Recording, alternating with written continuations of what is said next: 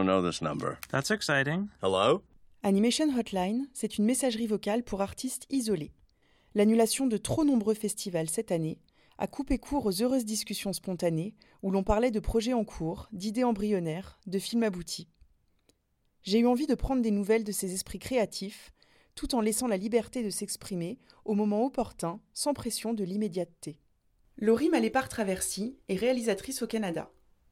Son court-métrage Le Clitoris l'a révélée à travers de nombreux festivals, friand de ses talents didactiques sans embâge et de sa légèreté graphique sans prétention.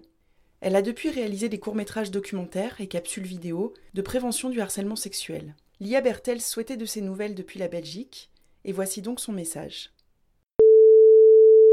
Oui, allô Clémence, c'est Laurie de Montréal. Je suis contente d'avoir des nouvelles de Lia. Vraiment contente d'entendre ta voix, Lia. Ouais, j'espère vraiment que, que tu vas bien à Bruxelles, que tu fais encore euh, des petites blagues tout le temps, comme tu fais d'habitude. J'ai très hâte de pouvoir te revoir en vrai un jour. En fait, j'étais supposée d'aller à Annecy cette année. Moi, je vais pas, euh, vais pas souvent. En fait, je suis allée une fois parce que c'est quand même loin de Montréal. Mais bon, ça s'est pas passé évidemment. Mais j'aurais aimé euh, beaucoup revoir tous mes amis d'Europe, mais ça sera pour une prochaine fois. Sinon, ben, qu'est-ce qui se passe ces temps-ci? Donc, c'est ça, là, je suis en burn-out. Ouais, je suis en arrêt de travail depuis à peu près un mois, un mois et demi. Je dois pas être la seule à faire un burn-out en 2020. évidemment, il y a tout ce qui se passe, la pandémie, le fait que ça s'arrête pas. Mais sinon, qu'est-ce qui a mené à mon burn-out? Euh, plein de choses, là. Je pense que dans ma vie personnelle, ben, il y a eu quand même beaucoup de changements. Je me suis séparée de mon conjoint. Euh, donc ça, c'était un gros ajustement. Ensuite, euh, j'ai décidé de déménager.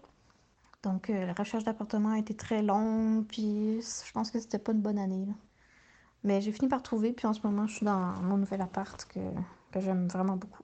Ça faisait un an que j'étais en production, puis il reste environ un an. J'étais en train de travailler sur mon projet à l'ONF, qui s'appelle Caresse Magique. Là, de me retrouver à la maison, euh, de devoir gérer vraiment mon horaire toute seule, euh, ça a été vraiment un défi. J'étais vraiment épuisée, j'arrivais pas à travailler, j'étais déconcentrée. Puis je me suis dit, tant qu'à faire, euh, ben, je, vais, prendre une vraie pause. Je vais essayer de, de récupérer, de faire autre chose, que d'angoisser devant mon ordinateur. J'avais pas autant de difficultés euh, à l'école. Oui, j'avais du stress, mais c'était pas la même chose. Là. Je pense que, étant donné que mon premier film professionnel, je l'ai fait avec l'ONF euh, en sortant de l'école, je pense que je me suis mis énormément de pression. Je voulais être aussi bonne euh, que les cinéastes qui sont là depuis 20 ans. Je, je sais pas pourquoi je me comparais avec eux, mais moi, ça m'aide vraiment beaucoup de travailler à côté de quelqu'un d'autre, normalement, ça me motive parce que des fois, j'ai un peu de difficulté à, à être euh, productive.